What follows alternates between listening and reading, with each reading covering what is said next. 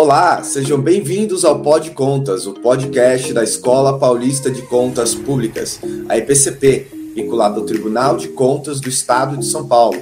Eu sou Maurício Bento e hoje nós recebemos Felipe Rodrigues, Rodrigues Monteiro. Ele é bacharel em Direito pela USP e mestrando em Filosofia e Teoria Geral do Direito, também pela Universidade de São Paulo, a USP. O Felipe, ele também é autor do artigo Desenvolvimento Sustentável dos Municípios Brasileiros segundo o Índice de Efetividade da Gestão Municipal, o IAGM, Diretrizes em nível macro e execução em nível micro. Felipe é coautor do artigo com outros é, é, três colegas, o Nelson Bandeira, a Rita Teodoro e o Edson Seleme. Felipe, é, obrigado aí por topar conversar conosco. Bom dia, Maurício. Eu que agradeço, Maurício. Agradeço também a toda a equipe da Escola Paulista de Contas Públicas, né, pela oportunidade de estarmos realizando esse podcast. E já aproveito para também dizer que eu estou aqui representando meus demais colegas e coautores do artigo, né, o Dr. Nelson Flávio, doutora Rita, Dr. Edson é, Saleme também. É um prazer estar aqui com vocês. Perfeito, Felipe. É...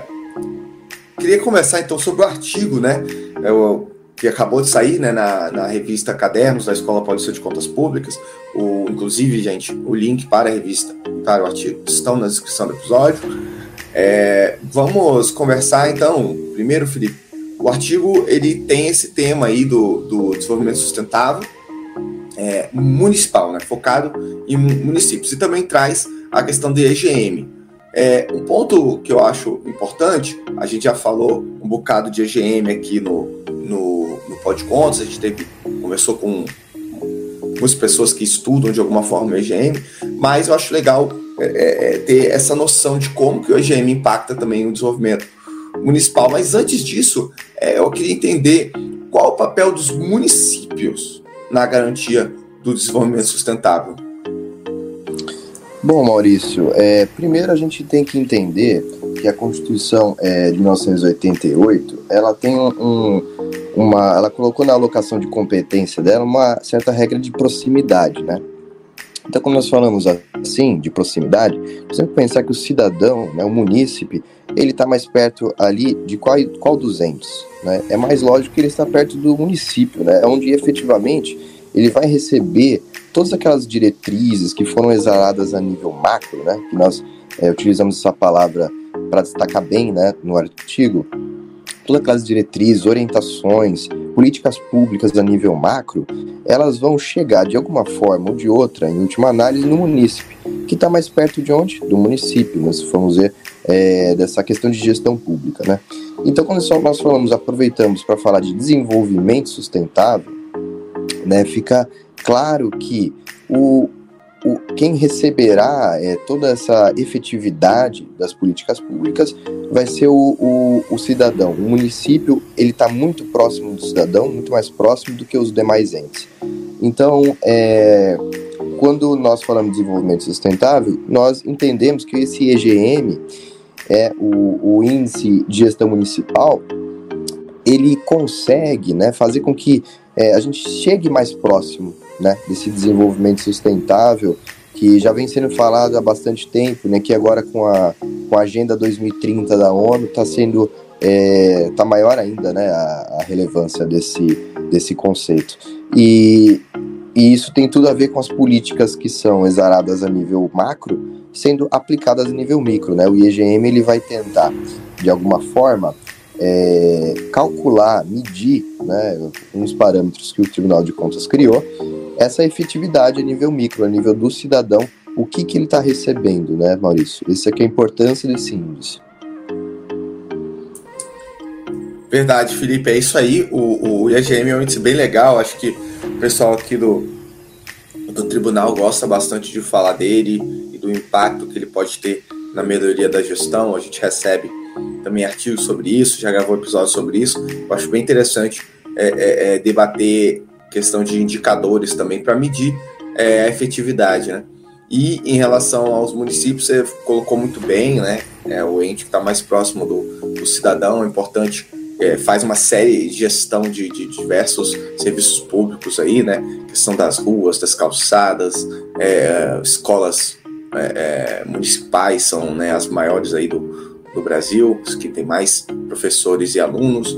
Então é realmente algo está é, muito próximo do cidadão e é importante a gente a gente estar tá pensando em como melhorar essa qualidade de serviço público, garantindo também essa questão do, do desenvolvimento sustentável. Exatamente. E, e, você comenta também que há um fenômeno né, da metropolização do interesse local.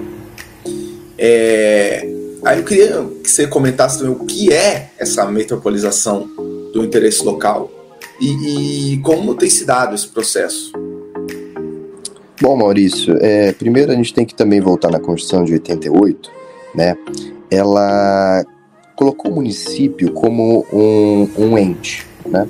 Um ente federado. Então, o que acontece é o, que é o seguinte: é, houve uma hipertrofia da criação de municípios no Brasil, né, devido a essa é, relevante autonomia que foi dada a eles. Né? Então, hoje a gente está contando aí com 5.568 municípios no Brasil é uma quantidade gigantesca. Só no estado de São Paulo nós temos 644 municípios. Né? Então você junta essa, esse, esse parâmetro é, constitucional com o processo de desenvolvimento que vem ocorrendo desde a Revolução Industrial, o aumento da população, é, a quantidade de, de, processos de conurbação, né, que são quando duas cidades elas acabam se mesclando de tal forma que você já não vê os limites físicos entre duas cidades. Então isso promoveu essa é, metropolização, não é? Que são quando dois ou mais municípios limítrofes, né? Eles já não são mais distinguíveis. Então você tem uma, uma, uma o que foi chamado de metropolização e isso está no parágrafo 3 do artigo 25 da Constituição Federal, né? E aí você vai ter toda uma questão de, de competência, né? Porque você tem a competência municipal, que é baseada no interesse local, né? Mas você tem essas regiões metropolitanas, que já são é, essa união de conjunto de municípios que são limítrofes, né? Pelo processo de conurbação, se tornaram assim. E, e você não pode mais dizer que é um interesse local, porque são vários, né? São um conjunto de municípios. E aí que vem né, toda uma, uma, uma teoria né, sobre isso, e, e que não cabe o interesse local a essas regiões metropolitanas, mas sim o interesse comum. Né? Então, é, o que vai acontecer é que nessas regiões metropolitanas vai vigorar o que a gente chama de interesse comum e não interesse local. Né? Onde eu moro, eu moro aqui em Cubatão, na Baixada Santista, e a Baixada Santista é uma região metropolitana, Maurício. Então aqui também sobre uma região metropolitana vige o interesse comum. Né? Diferente de cada, é, se você somar cada município que pertence a essa região metropolitana, vige o interesse local em cada um deles. Porém, é, no todo, no conjunto dessa região metropolitana é o interesse comum, que está acima, que está além do, do interesse local. Né? Então isso vai ter muita, muita, é, muita consequência né, no, no, juridicamente é, a definição, por exemplo, do interesse comum é diferente da definição do interesse local. Nós temos né, muita jurisprudência sobre isso, é, diversas doutrinas sobre isso também. Então são elementos que, que se complementam, Maurício. Eu acho que é difícil dizer que é, um é o oposto do outro, sempre se complementam, mas claro, não pode invadir uma esfera do outro da competência do outro, né? Então isso, é, o direito ele se adapta à sociedade, né? A sociedade evoluiu, as, é, a população aumentou muito, isso favoreceu um processo de conurbação e o processo de conurbação gerou é, a necessidade de se é, identificar juridicamente essa região conurbada, né? Que é, são as regiões metropolitanas. Exato, e, e, aqui em São Paulo mesmo, ah, nós estamos na maior região metropolitana do país, né? Realmente é um, uma conurbação gigantesca. São Paulo, só a cidade já é grande, mas você pega aqui o, o, o entorno, né? O, os outros municípios que tem por aqui, o ABC, Osasco, Barueri, você vê que tem uma quantidade de pessoas enorme que vem para São Paulo durante o horário comercial, né? E ficam em São Paulo e vivem em São Paulo também. Então, realmente, esse, essa questão de interesse comum é muito verdadeira, e especialmente em serviços públicos, né? Transporte, saúde, é, educação. Eu acho que esses três serviços, principalmente segurança também, são muito, são claramente interesses compartilhados, né? E acho que realmente é, pensar dessa forma é o melhor, né? Não tem como resolver só para um. Exato. E falando também, é, e aí justamente houve essa metropolização é, do, dos interesses é, é locais, tornando interesses comuns, como você bem colocou, Felipe. E é, a gente tem o IAGM para medir cada município, para tentar melhorar o serviço, né, para medir as melhorias, os, os, impactos do serviço, e monitorar também a questão dos ODS, né, que são os Objetivos do Desenvolvimento Sustentável. Você podia brevemente só é, comentar sobre a definição do, do IAGM, o que, que ele é, e também os ODS, o que eles são, e também comentar então a ligação, como que o IAGM pode, pode ser utilizado para monitorar os ODS. Com certeza, Maurício. É, vamos começar então primeiro pelo desenvolvimento sustentável, né? E aí antes de chegar nesse conceito, é, a Agenda 2030 da ONU, né? Ela estipulou 17 objetivos de desenvolvimento sustentável. Né? São bastante dele, mas alguns deles principais é eliminação da pobreza, da fome, da desigualdade, né, e promover um equilíbrio do meio ambiente, né, de forma que é, tanto a sociedade atual é, quanto a sociedade futura ela possa ter um, um bem-estar, né? não adianta nós só queremos para nós e ignorar o nosso futuro, né, Maurício? Então, assim, a, o conceito de desenvolvimento sustentável, né, ele, ele é bem debatido e o, surgiu primeiramente no relatório Brundtland, em 1987. Né, ele era um documento chamado Nosso Futuro Comum. E ele veio conceituado da seguinte forma, Maurício: é satisfazer as necessidades presentes sem comprometer a capacidade das gerações futuras de suprir suas próprias necessidades. Então é exatamente isso: é nós termos é, na sociedade presente é um bem-estar, mas sem destruir, acabar com o futuro da próxima sociedade, das próximas gerações que virão, né? E, e, e, da declaração do Rio sobre o meio ambiente e desenvolvimento, nós também vemos esse princípio número 5, né? Que a erradicação da pobreza também foi enquadrada é, junto com esse desenvolvimento sustentável, né? Então, o, o, desenvolvimento sustentável, ele, é, ele abarca muita coisa, não é, não é só o meio ambiente, mas é, todo um bem-estar é, da população. Né? A gente tem até um conceito, né, uma definição de cidade sustentável. E essa, as cidades sustentáveis elas só podem ser vistas sob dois ângulos. Né? O primeiro é que é uma cidade sustentável, ela é ambientalmente segura, é, ela é inclusiva né? e, e ela também é economicamente produtiva. Né? Então a gente, a gente tem essa, bem essa questão né? de, de você, dos cidadãos terem o, o seu, a melhora do seu bem-estar, mas sem degradar o mundo em que vivemos. Né? E, e uma segunda concepção dessa cidade sustentável são as cidades inteligentes, que aí seria a mesma coisa do que já foi dito, mas com o acréscimo das tecnologias de informação e comunicação. Né? Nós estamos vendo, por exemplo, hoje em dia a evolução da inteligência artificial, né? É, acredito que ela, se bem trabalhada, pode ser um grande potencial para melhorar a sociedade, né? A gente tem que sempre pensar em, em nesse bem-estar social, né? De que forma essas novas tecnologias da informação podem ser usadas para melhorar a qualidade uh, da sociedade, né? Bom, enfim, aí tendo esse todo esse complexo, né, essa gama de, de desenvolvimento sustentável, de teorias e tudo, em, 2000, em, em a, a, ONU, né, a Organização é, das Nações Unidas, é, na Agenda 2030, ela estipulou 17 Objetivos de Desenvolvimento Sustentável, né, que a gente chama de ODS. E foi aprovado em setembro de 2015, né, na Assembleia Geral das Nações. E, bom, Maurício, desde lá tem havido uma, um esforço entre os países de tentar é, promover ao máximo né, esse desenvolvimento sustentável, erradicando a pobreza, erradicando as desigualdades. E o, o, o IEGM, do Tribunal de Contas, ele vem nesse, nesse caminho, né, com uma tentativa de fazer o que se pode, o que se está ao alcance, né, Maurício? A gente não, não, nunca faz nada que não está ao nosso alcance. O que está ao nosso alcance nós tentamos fazer.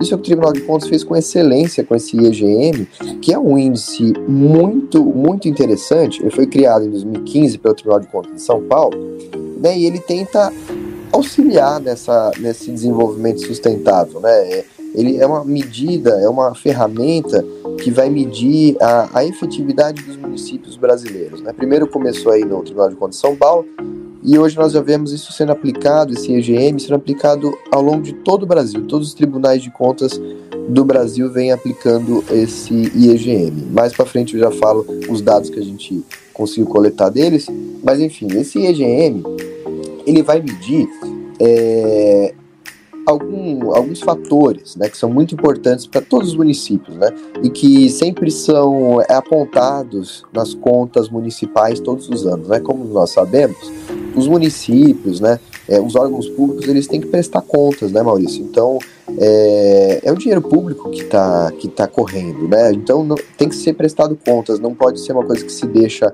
é, levar é, aplicando aqui e ali é, utilizando o dinheiro público de uma forma totalmente irresponsável. Então, o Tribunal de Contas ele serve justamente para é, corrigir essas imperfeições, né, que muitas vezes ocorrem entre os municípios, né, de, da aplicação é, das, das, contas municipais, né. Então, então assim, nós temos o, o que eles analisam é a educação, a saúde, planejamento, gestão fiscal, meio ambiente, é, segurança e governança em tecnologia de informação. Né?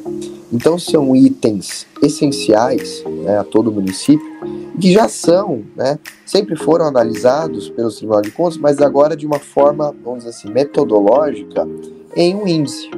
Né? E esse índice ele vai, ele vai possuir cinco faixas é, de classificação e que vão, que tomam em, em consideração esses esses setores que eu acabei de falar. Né? Então, essas cinco faixas são é, a altamente efetiva, né, que é a letra A, a muito efetiva, que é a letra B, a efetiva, que é a letra B, e em fase de adequação, que é a C, e baixo nível de adequação, que é a letra C. Então, através dessa métrica, Maurício, já é possível é, observar é claro, né, como todo índice, como toda métrica, nunca é 100%, né, a gente tem que sempre lembrar, nunca é 100% o que o que o, nunca é uma verdade universal, né? Eu faço aqui o curso de filosofia do direito e a gente sempre fala dessa questão da, da, da verdade, né? Então, assim, nunca vai atingir 100%. Porém, com esse índice, nós já temos uma métrica muito interessante, muito útil, uma ferramenta importantíssima, Maurício, que já, já serve para medir é, a qualidade média dos municípios brasileiros, né? Então, com essas, essas cinco faixas, de A até C, nós conseguimos já identificar é, uma, se realmente o cidadão está recebendo essas políticas públicas a nível macro, se está caindo para o cidadão de uma forma razoável, se, tá, se ele está recebendo é, enfim, o que ele, o que foi prometido a ele, né, Maurício? Porque é o que é o que é prometido a todos nós, né?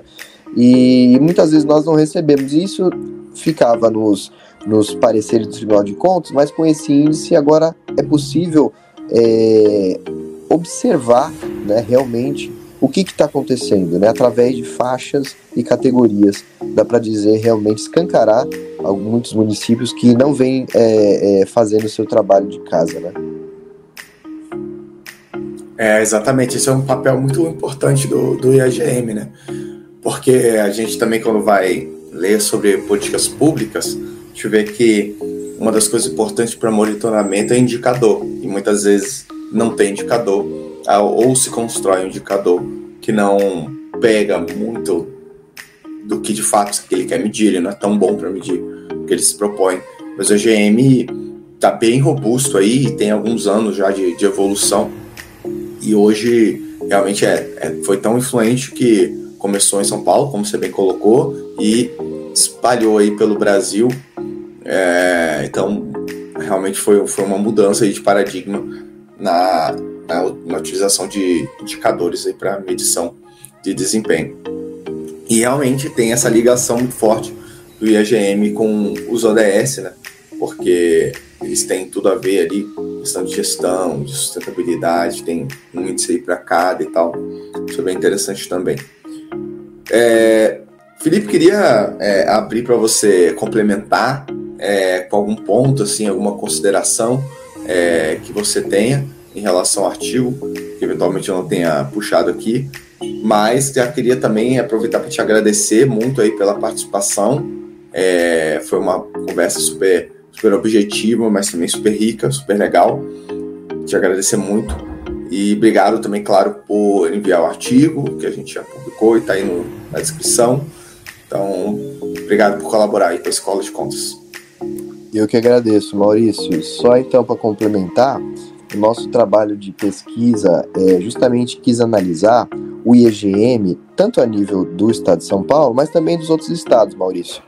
Então a gente começou a analisar né, o, o como vem, quais foram as notas é, dadas por, pelos tribunais de contas de outros estados é, desde a implementação do IEGM. Né? O IEGM foi implantado em São Paulo em 2015, mas é, em outros estados foram ao longo do tempo. Né? Então, nem todos os estados aplicaram em 2015, alguns em 2016, outros em 2017, enfim. Mas vem sendo aplicados aí a nível nacional e nós, nós procuramos né, identificar os sites onde que se podia averiguar né, as notas desse EGM em outros estados e nós tivemos uma surpresa, né, e, talvez uma surpresa infeliz. É, infelizmente, de, do início do IEGM de 2015, 2016 para cá, Maurício, é, houve uma, uma piora assim, na qualidade dos municípios brasileiros.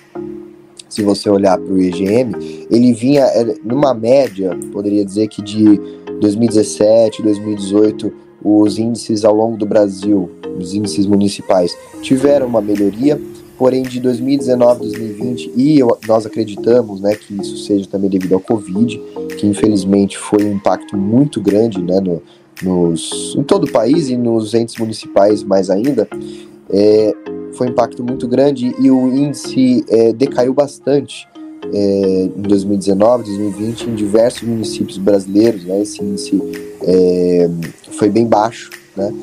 E assim, o, o, o, que nós gostamos muito é que alguns, por exemplo, o Tribunal de Contas de São Paulo é maravilhoso infográfico, né? É, um, pra, é bem claro, é bem objetivo, né? De forma que qualquer cidadão pode entrar no site do Tribunal de Contas de São Paulo, ir lá em EGM e consegue identificar facilmente, é, né?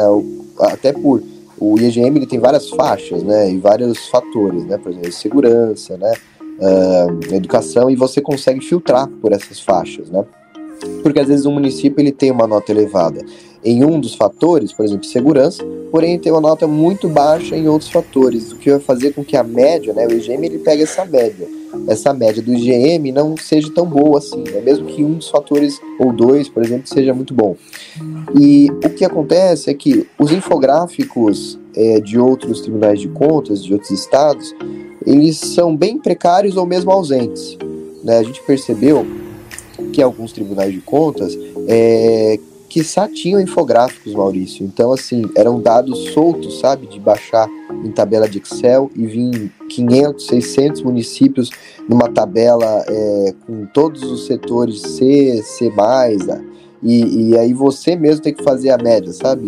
Isso foi bem difícil para nós. É, ficamos um pouco decepcionados, né? Como às vezes o, IGM vem sendo aplicado, mas a forma, porque isso importa muito, Maurício, é a forma como ele é, é, é publicado, né? É, a informação, porque não adianta ter só o índice e você não ter como a forma de, do cidadão olhar para ele, bater o olho e opa, já ver né, ali é, como está sendo aplicado, né?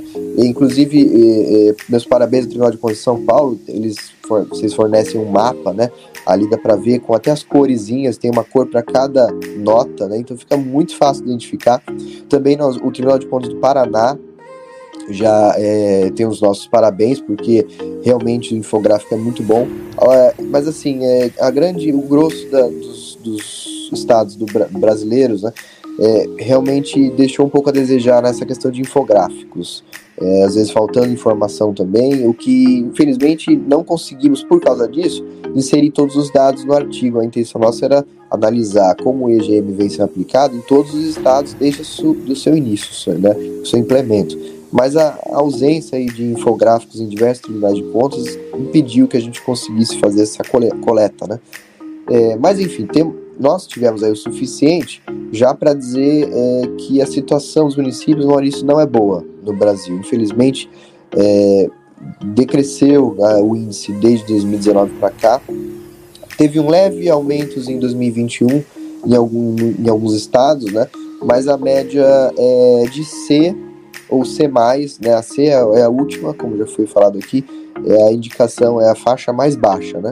É, e às vezes quando não é C, é C+, no máximo é B. Mas é, municípios na qualidade A, Maurício, de média, olha, eu acho que se conta nos dedos, não deve dar nem 5.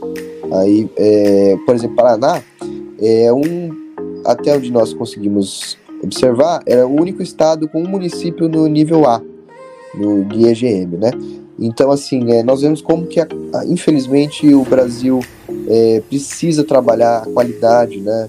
É, dessas políticas a nível macro e essa efetividade a nível micro. E o EGM ele veio escancarando isso. Nós é, gostamos muito desse, dessa ferramenta porque isso permite que seja mais fácil a população identificar o que está acontecendo na, na realidade, né? Não só o que está acontecendo, onde está acontecendo, onde, quais são os municípios que não estão é, fazendo trabalho de casa, né?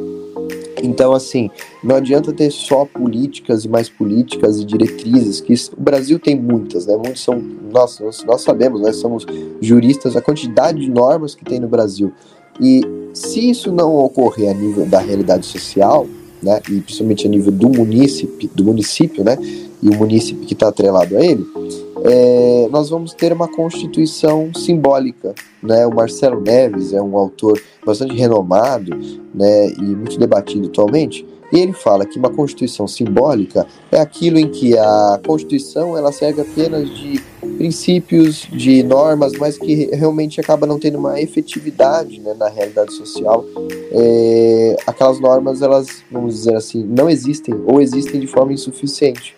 Né? Então você tem uma legislação simbólica, né? E não queremos que isso aconteça, né? Porque não foi para isso que a Constituição é, foi promulgada, não foi para isso que é, não é para isso que se votam leis, né? As leis são votadas para ter eficácia, né? É, e é isso que o IEGM ele coloca e escancara, se realmente está tendo essa é, a efetividade dos municípios é, está sendo é, concretizada, né? Se, estão, se, se, se, todo o dinheiro que nós, né, os cidadãos, a população brasileira, ela paga, se está se tá revertendo a elas mesmas, né? Então é muito importante o EGM e isso mostrou para nós, né, nós nos, que fizemos aqui o artigo, né, os coautores, é, como a situação do Brasil tá é um pouco é, é, é, desesperadora em alguns momentos, porque a quantidade de municípios em um nível extremamente baixo do IGN é muito elevada, né? Então, assim, o que nós acreditamos que pode é, melhorar são os infográficos né, dessa a distribuição, a publicação é, mais facilitada né, de acesso aos dados, para que a população mesmo ela observe esses dados, Maurício, e ela pressione, porque não tem outro jeito, né? Quando a coisa está é, difícil, né, é, tem que haver uma pressão popular, porque é, é, a forma das coisas serem resolvidas muitas vezes. Infelizmente, é, nós temos essa situação no Brasil e o IGM serviu de uma ótima ferramenta para uma ferramenta empírica né? Eu sou da área também da sociologia do direito e nós precisamos muito de ferramentas empíricas, Maurício, é, que justamente nos conferem dados para que nós possamos fazer nossas teorias, possamos aplicar, né?